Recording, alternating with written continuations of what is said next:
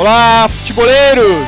The Pitch Invaders, o podcast do projeto Future, episódio 50. Meu nome é Eduardo Dias e eu sou o host nessa invasão futeboleira pelo Stitcher, SoundCloud e iTunes, ou se preferirem, pelo link no nosso blog www.future.com.br. Conectado aqui comigo, Gabriel Correia, Dali Gabriel, 50 episódios, é um orgulho pra gente, né?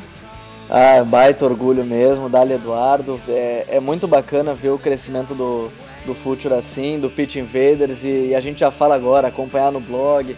É, é, muito bacana a aproximação com todo o público, então chegar ao episódio 50 é uma marca muito bacana, que seja 50, 100, 200, enfim, esse número que passe muitas vezes essa marca, mas é um número muito importante pra gente. E com a gente nesse episódio, o Invasor, que temos orgulho de dizer que já é do time, né? Teve outras vezes por aqui, é sempre um prazer recebê-lo de volta, André Fury, apresentador dos canais de ESPN, colunista do Lance e editor da Grande Área. Dali, André. Tudo jóia, pessoal. Obrigado mais uma vez pela possibilidade de participar. É, ficando sabendo agora que é a edição número 50 dessa conversa sobre futebol tão legal eu fico ainda mais satisfeito por estar com vocês. Grande prazer.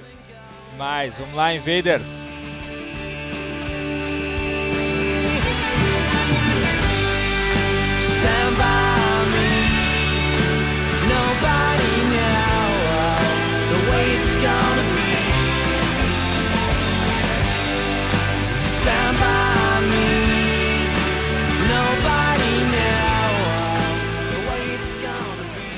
Está no ar mais um episódio do The Pitch Invaders, o podcast futeboleiro do Futuro.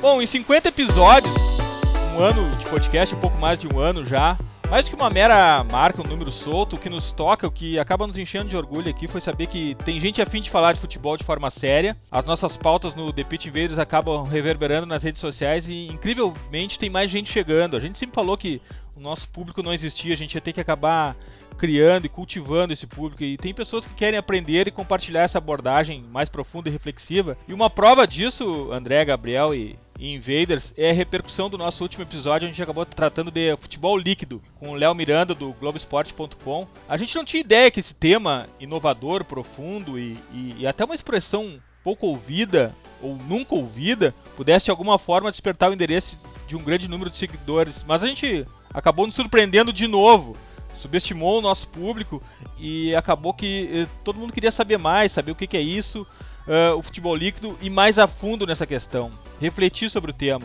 Então, para aprofundarmos a discussão, refletirmos sobre o futebol líquido, é que o André está aqui com a gente hoje. Até porque, André, foi o primeiro cara a usar a expressão no, no Brasil, pelo menos foi a primeira vez que eu ouvi falar em futebol líquido, ou que eu li, foi contigo. E vou começar por aí, qual é a origem da expressão futebol líquido, André? Pois é, é, que legal a gente poder conversar sobre isso. É, e eu queria, a, antes de mais nada, Eduardo, esclarecer que, é, por meu intermédio, eu te procurei para a gente é, ampliar um pouco a discussão depois de ouvir o, a última edição do podcast de vocês, em que vocês abordaram de maneira tão interessante esse assunto. É, eu não quero de nenhuma forma ter uma participação, como que eu posso dizer, é, crítica em relação à conversa de vocês, porque essa não é a minha intenção e isso não teria nenhum propósito. Eu quero justamente ampliar a conversa porque eu acho ela interessante demais e quero acrescentar um aspecto que eu entendo é, é, não, não, esteve no âmbito da conversa de vocês na semana passada. É, em novembro do ano passado, eu escrevi um artigo para o site da editora Grande Área, onde eu trabalho como editor, que tinha exatamente esse título: O Futebol Líquido. É, e eu também não quero de nenhuma maneira trazer a conversa para algo que que se avizinhe de qualquer mérito da minha parte por ter escrito a respeito desse tema uh, em novembro do ano passado. Porque a origem do meu texto é o trabalho de tradução que eu fiz do próximo livro que a Grande Área vai lançar, o Pep Guardiola, A Evolução, de autoria do Martí Perarnal, que é o mesmo autor catalão que escreveu Pep Guardiola Confidencial, também lançado pela Grande Área no mercado brasileiro em português não é exatamente em um momento. Durante todo o livro, o, o Perarnal conversa com pessoas a respeito é, da forma como o Pep Guardiola costuma trabalhar, e especificamente nesse segundo livro, as transformações que aconteceram durante o período eh, na Alemanha, no Bayern de Munique. E um dos objetivos do livro é explicar por que, que o Pep Guardiola decidiu não renovar o seu contrato com o Bayern, por que, que ele resolveu trabalhar em outro país, por que, que esse outro país é a Inglaterra e por que na Inglaterra a opção dele foi pelo Manchester City. Mas isso sai um pouco da nossa conversa sobre a liquidez do jogo de futebol, que é o nosso tema principal e aquele que é, eu gostaria de conversar. A primeira pessoa que eu ouvi mencionar esse conceito é, foi o diretor de metodologia do Barcelona, que é um cara crucial para o desenvolvimento do futebol, chamado Paco Seirulo. Em uma conversa com o Marti Perarnal, no livro, ele menciona o futebol líquido como a próxima etapa da evolução do jogo, a próxima fronteira a ser atravessada nessa maravilha que é o futebol, é, reunindo tantas ideias de tantas áreas diferentes, porque só assim o jogo vai efetivamente evoluir. Então eu tomo a liberdade aqui de ler um trecho já traduzido em que o Seirulo aborda exatamente esse conceito. E eu entendo que ele é a pessoa que formulou esse conceito.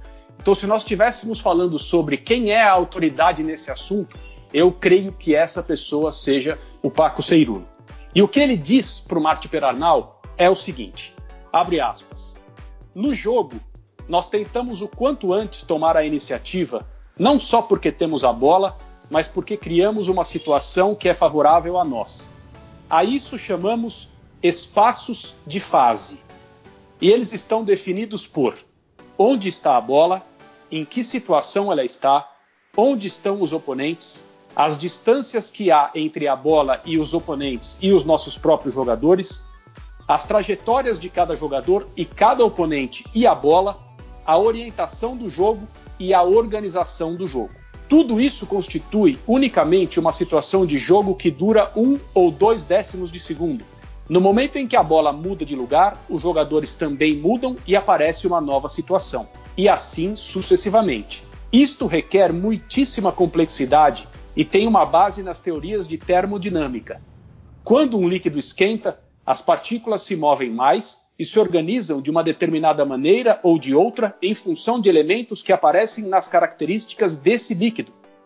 Você uma vez escreveu, ele comenta com o Perarnal, o Barça não é sólido, mas líquido. E é uma definição acertada. Era sim líquido, porque quando dizemos esse time é muito sólido, é muito compacto, na realidade, ele é muito vulnerável. Os líquidos são menos vulneráveis do que os sólidos. Do sólido pode-se conhecer tudo, inclusive seus pontos débeis. Você golpeia um desses pontos e ele se quebra. O líquido não.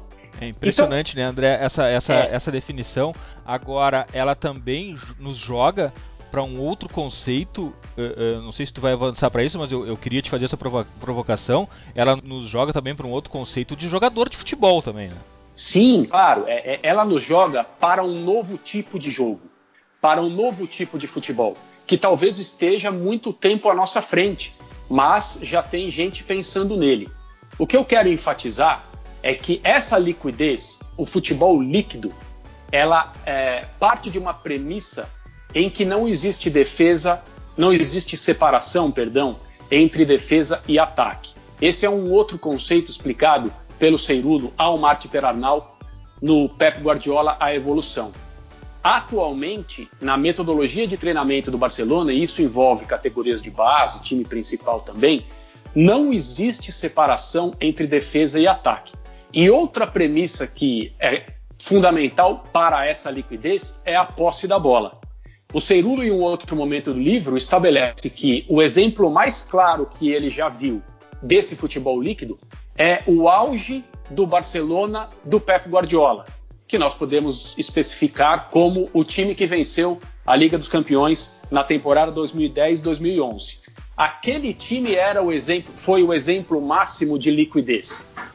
Então, levando a conversa de volta ao assunto que vocês trataram de maneira tão interessante na semana passada, quando falaram sobre a Juventus como um time que exemplificaria esse futebol líquido, aí é que eu acho que nós precisamos é, a, abrir a conversa e levá-la para um, um outro sentido, muito provavelmente.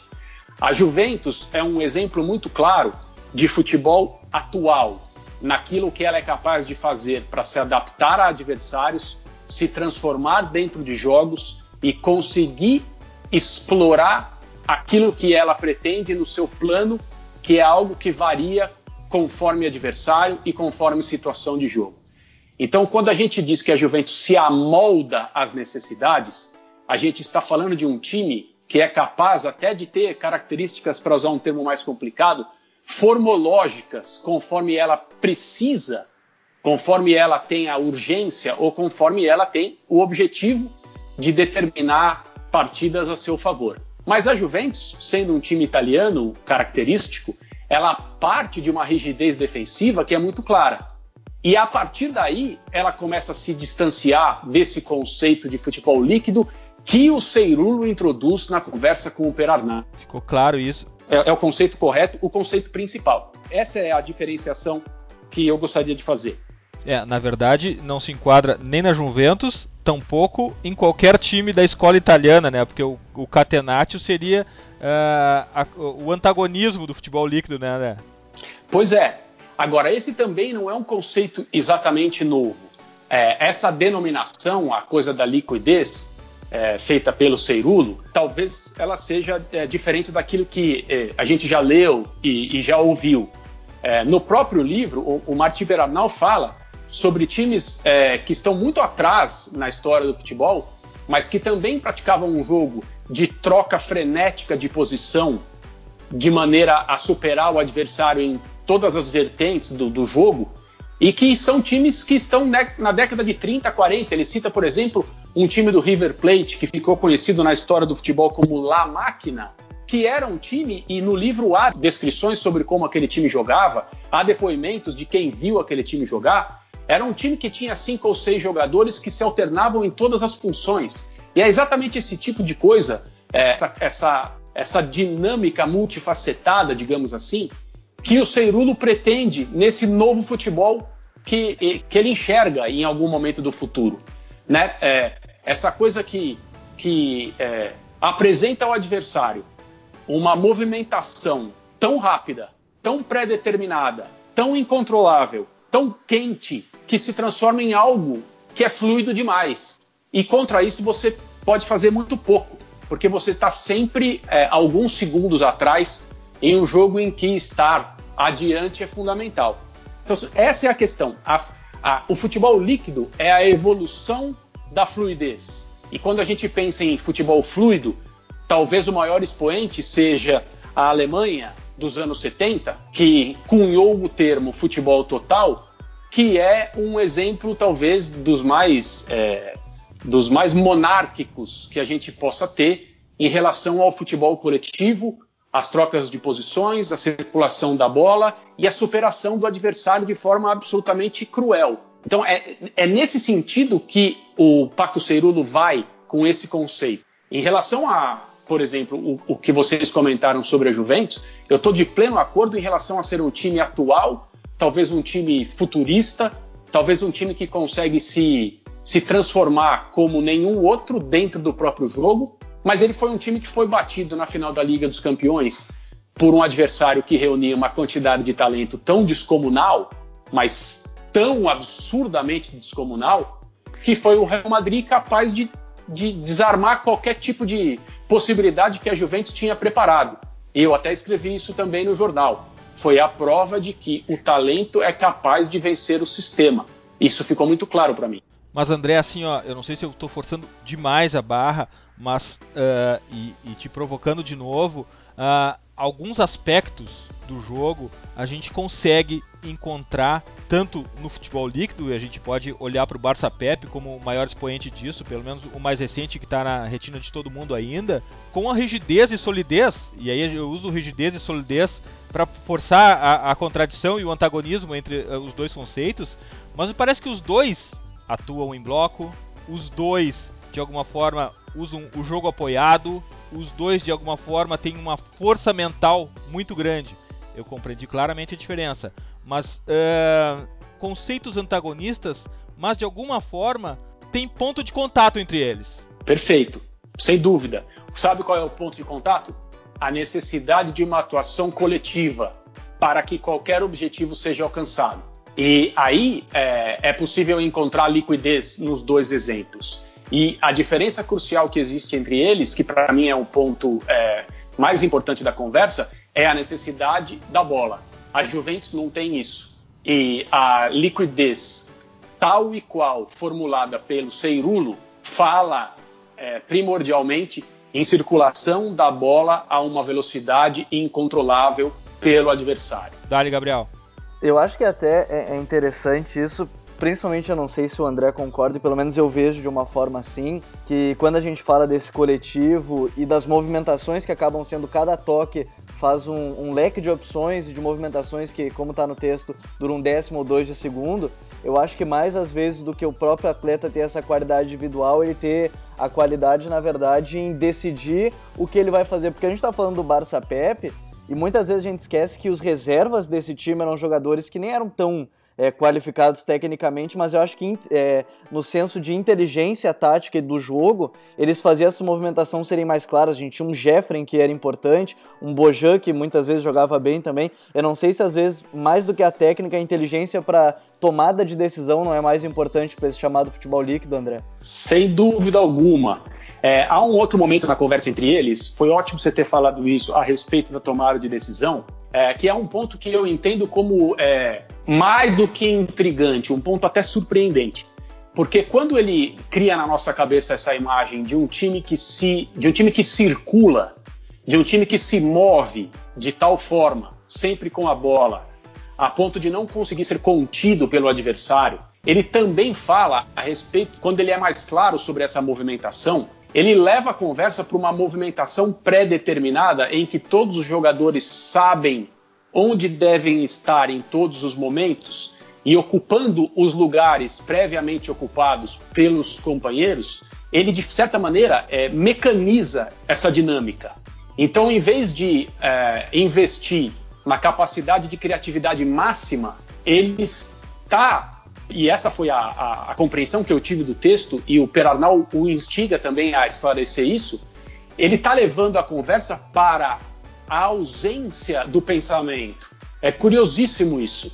É, é, é, no conceito proposto pelo Seirulo, é mais ou menos como se um time de futebol soubesse o que ele vai fazer do primeiro ao último minuto do jogo, de uma maneira absolutamente mecânica. Então, a tomada de decisão do jogador de futebol nessa circunstância imaginária, ela, ela é pré-determinada.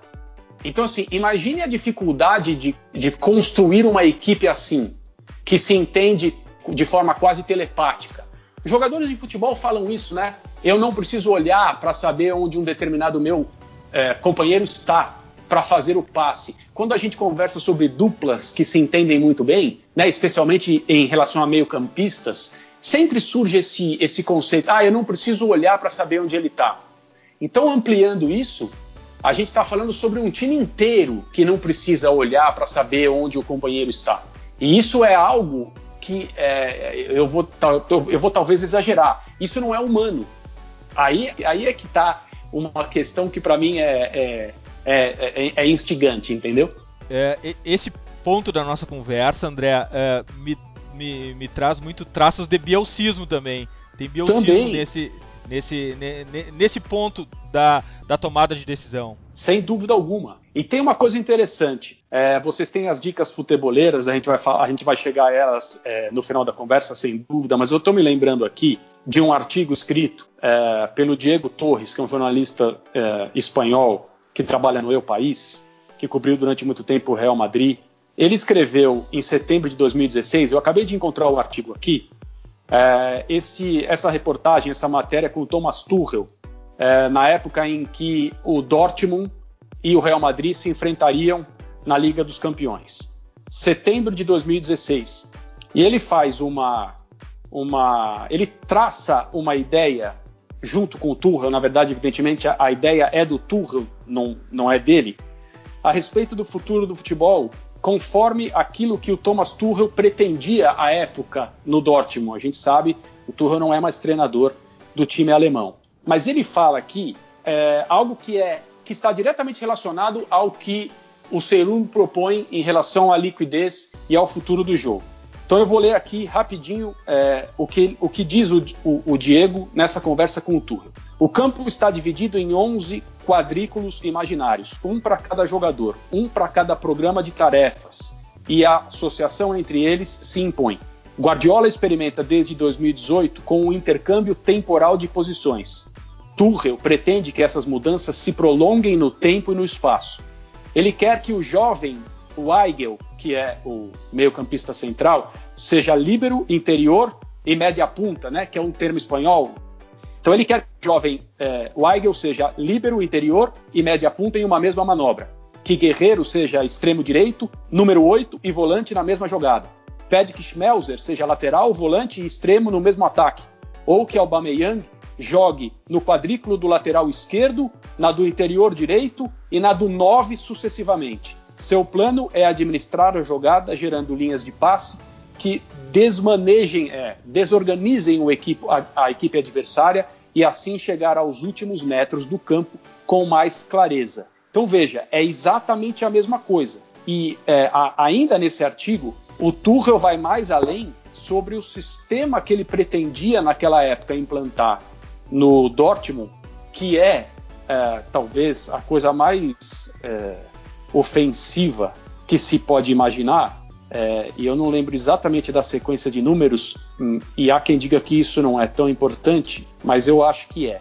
Eu vou tentar encontrar aqui enquanto a gente prossegue.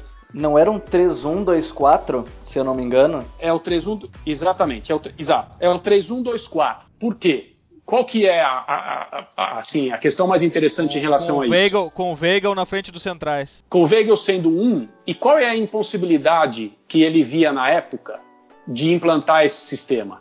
Os dois jogadores que jogam à frente do Weigl, ou seja, o 3-1-2, tem de ser talvez dois dos melhores meio-campistas do mundo, dois dos jogadores mais completos que existem porque uma das funções primordiais deles é recuperar bolas perdidas, porque senão a vulnerabilidade vai ser absurda. E outro ponto interessante desse sistema é você espetar os quatro jogadores na frente de maneira a assegurar, no mínimo, cinco jogadores do adversário no campo de defesa. Vai ser um contra um e mais uma sobra que é imprescindível, porque poucos técnicos teriam coragem de enfrentar esses quatro atacantes com quatro defensores. De, de qualquer maneira, existe mais gente pensando nisso, entenderam? É, essa que, essa para mim é a questão mais interessante.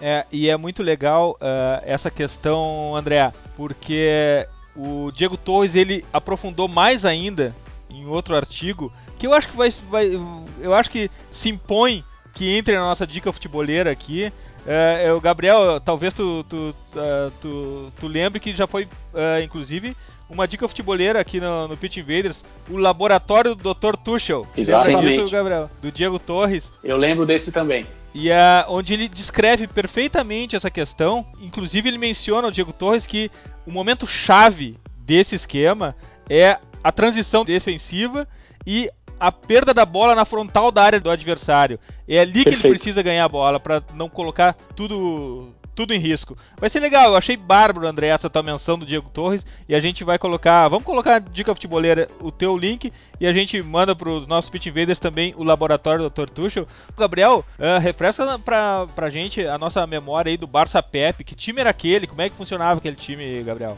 Bom, aquele time, bom, o André também vai lembrar bem, mas chegado em 2008, o Guardiola tinha a missão realmente de recuperar uma equipe que estava sem ganas de vencer, como a gente lia e, e há pouco li também o livro do Guardiola, que é Outra Maneira de Ganhar, que encontrei apenas espanhol ainda, vou... mas também serve como uma sequência quase, até um pouquinho antes do, do Guardiola Confidencial, ele falando sobre a sua chegada e por que ele aceitou o Barcelona. É, é muito interessante que eu acho que dentro desse futebol líquido que a gente discute, aquele Barcelona tem a sorte, entre aspas, de ter uma geração que é formada junta, e quando a gente fala de jogadores que se conhecem e jogadores que podem não olhar para o outro enquanto tocam, essa geração de 87 que tinha Piquet, Messi, o, o Fábregas, que depois se juntou e acabou não dando certo no quesito títulos, mas dentro do futebol, segundo Guardiola, o melhor jogo dele foi contra o Santos, na, na final daquele Mundial de 2011.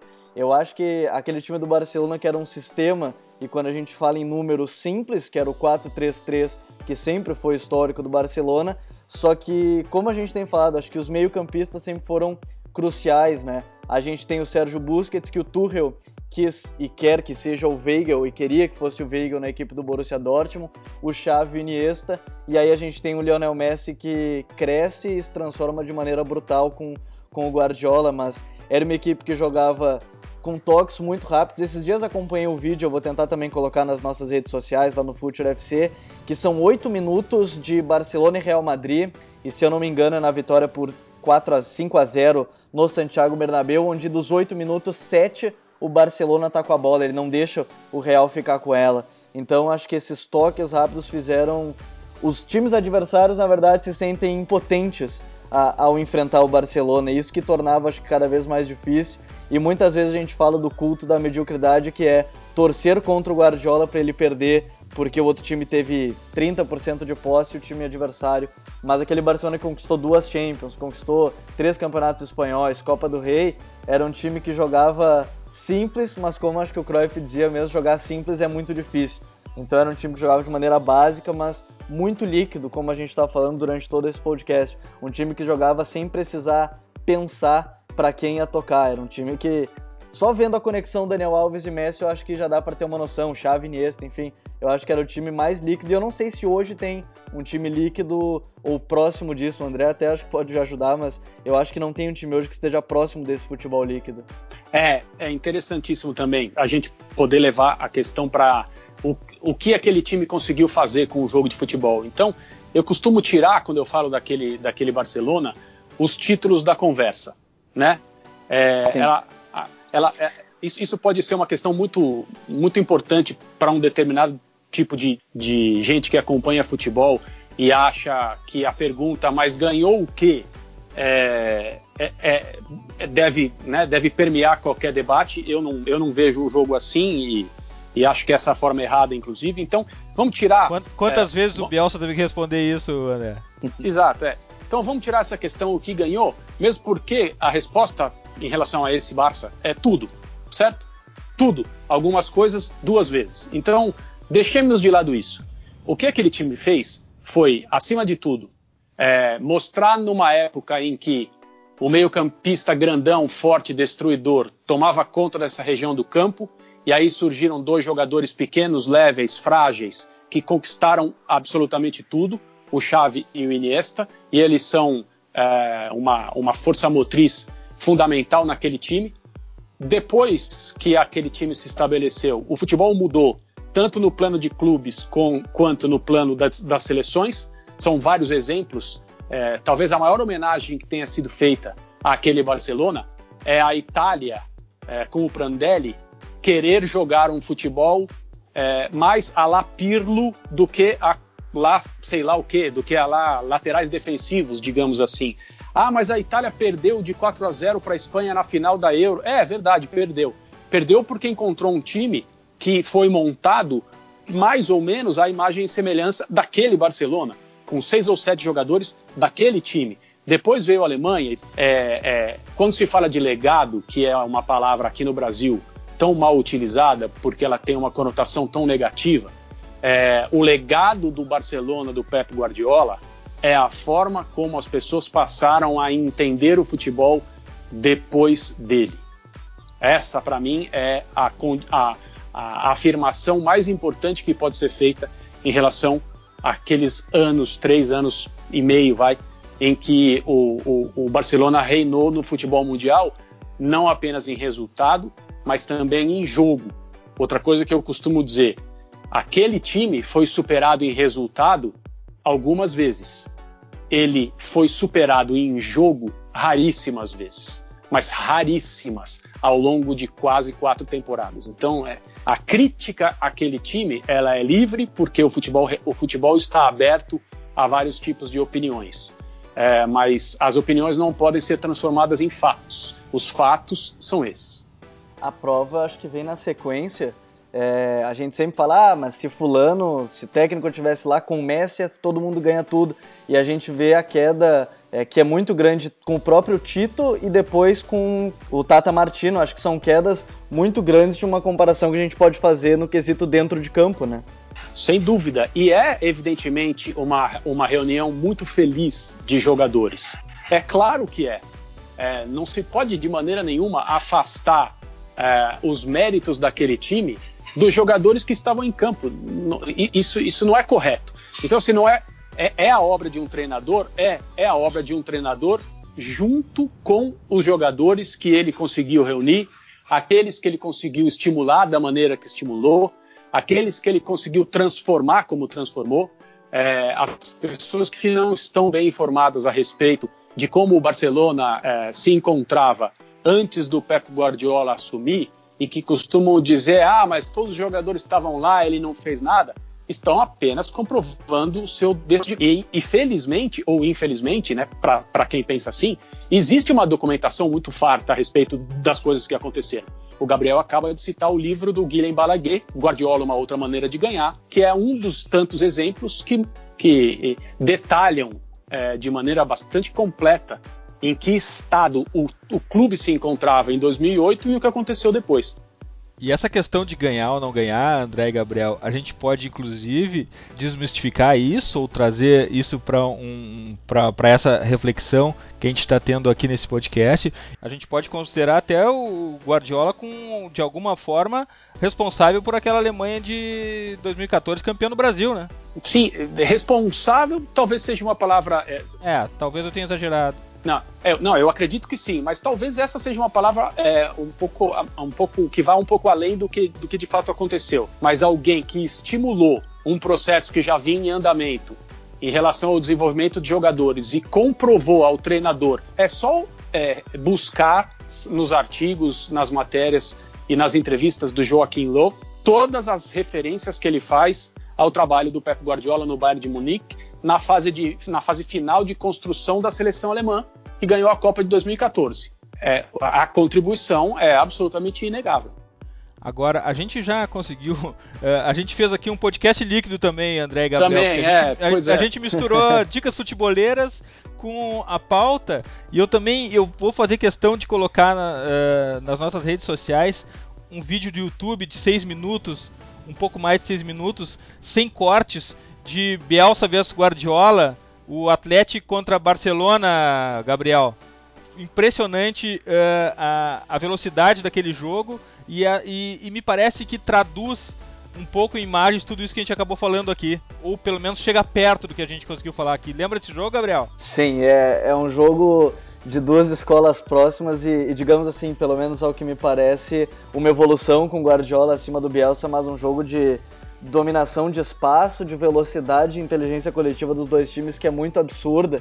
E eu acho que é bacana também, além desses jogos que a gente fala emblemáticos no sentido de futebol líquido, a, o, o André falou dos resultados terem passado por cima. Eu acho que dois jogos também bem emblemáticos, que são a derrota para o Chelsea e a derrota para a Inter de Milão, que são, são dois jogos marcantes também desse Barcelona, que tenta de todas as formas é, o Guardiola chegou ao ponto de usar um centroavante que ele nem gostava tanto e usava, que era o Ibra, porque ele queria evoluir o, o futebol líquido, mas ver essas, essas diferenças de futebol, mas acompanhar também dois times como o Atlético Bilbao foi, como o Barcelona, é muito bacana pela intensidade e pela principalmente eu gosto, eu sempre acho muito interessante mais do que a qualidade técnica do jogador, eu acho que a qualidade na tomada de decisão faz jogadores que tecnicamente são medianos se tornarem excepcionais. E eu acho que isso é muito bacana de ver, principalmente pelo lado do Bilbao, que é um clube que acaba contratando só bascos das categorias de base, e aí a gente tem toda essa situação. Bom, esse episódio 50 para mim tá me enchendo de orgulho porque ele tem, uh, ele tem, tem sido muito simbólico pela profundidade da nossa conversa, pela reflexão, pelo conteúdo. Isso, isso representa muito o que a gente tem, tem tentado fazer há um pouco mais de um ano aqui. E só que a gente precisa avançar e para quem tem nos inscrito nas redes sociais perguntando pelo highlight e pelo preview, essas sessões estão migrando para o nosso blog, www.future.com.br, já que a gente está deixando o The Pitch Invaders mais focado nas pautas, também de alguma forma tentando fazer com que os episódios não fiquem tão datados e possam ser ouvidos através do nosso feed a qualquer época e esperamos que a qualquer época representem sempre atualizados porque agora é hora, e esse não vai sair nunca do podcast, nunca do The Pit Invaders, porque é uma sessão clássica já por aqui, é hora das dicas futeboleiras.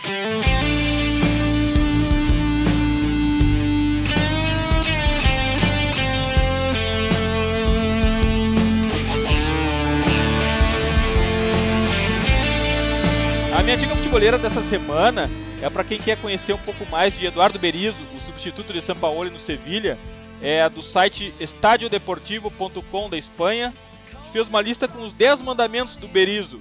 Já temos o berizismo nascendo em Sevilha e uma breve explanação sobre eles para cada um dos mandamentos, como por exemplo o quinto, quinto mandamento em que eles falam Bielcismo como modelo de jogo e de vida. Berizzo não dá entrevistas e tem uma maneira muito prática de treinar. Trabalha sempre com situações reais de jogo. A ideia é ser protagonista e intenso, tanto nas ações ofensivas como nas defensivas, sem contudo uma elaboração tão cuidadosa como a de Sampaoli, e dedica um dia da semana à correção de erros individuais como jogo aéreo, a marcação e o um contra um. Enfim, nesse decálogo dá para se ter uma noção do que esperar do Sevilha pós Sampaoli e acima de tudo, e a gente vai falar isso muito em breve, pós Monte também. Mais uma dica é que eu deixo aqui para os nossos invasores é a questão: existe tempo certo para se demitir um treinador? Passe no www.future.com.br leiam a reflexão de Vinícius Cassim sobre esse tema, adequadíssimo para todos os momentos do futebol brasileiro. Gabriel, qual a tua dica futeboleira?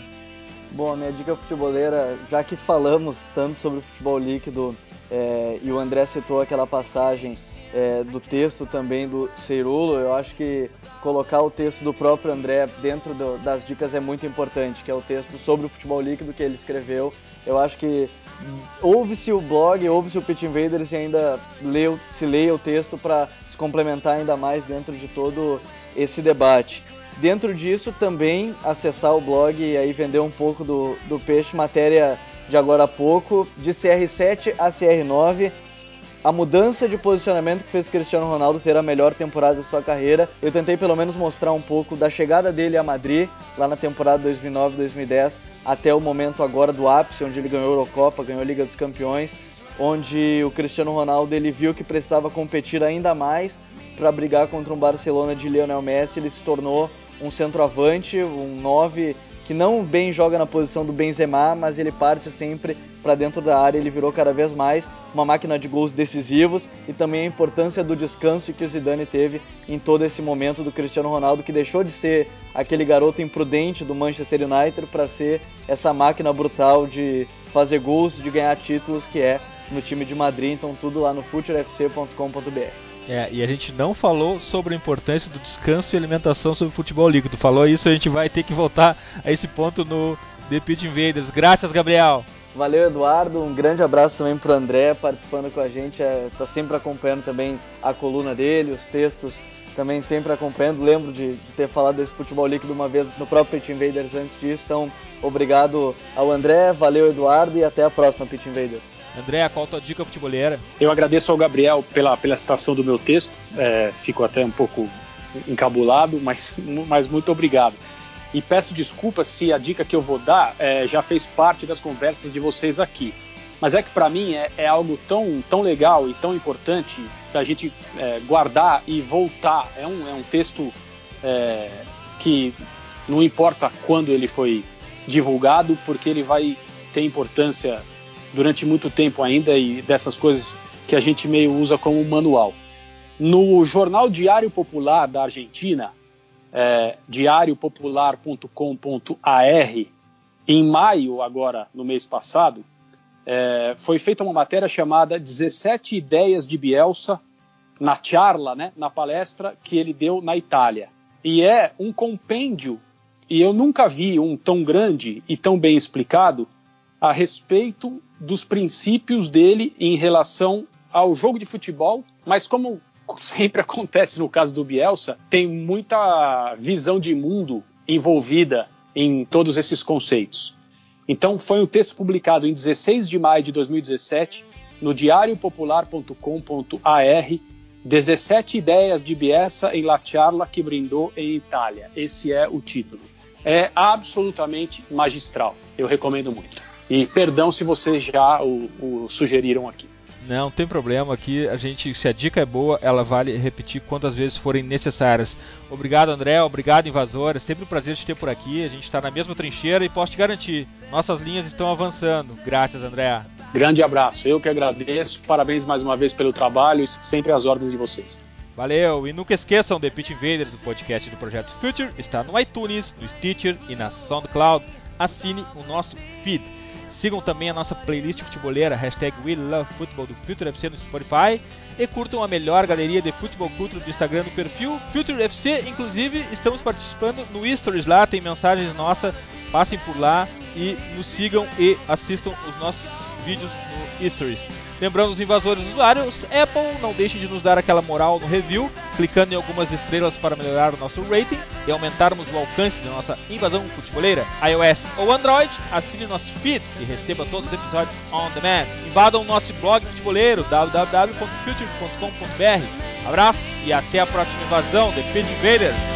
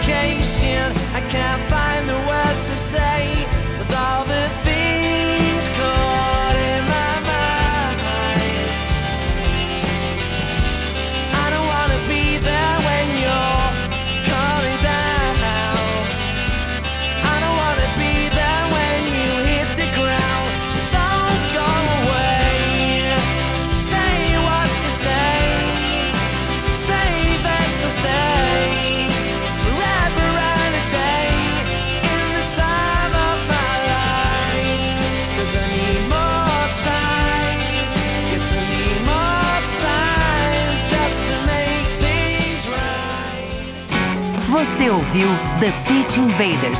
Siga nossos perfis. Visite www.future.com.br. We love football.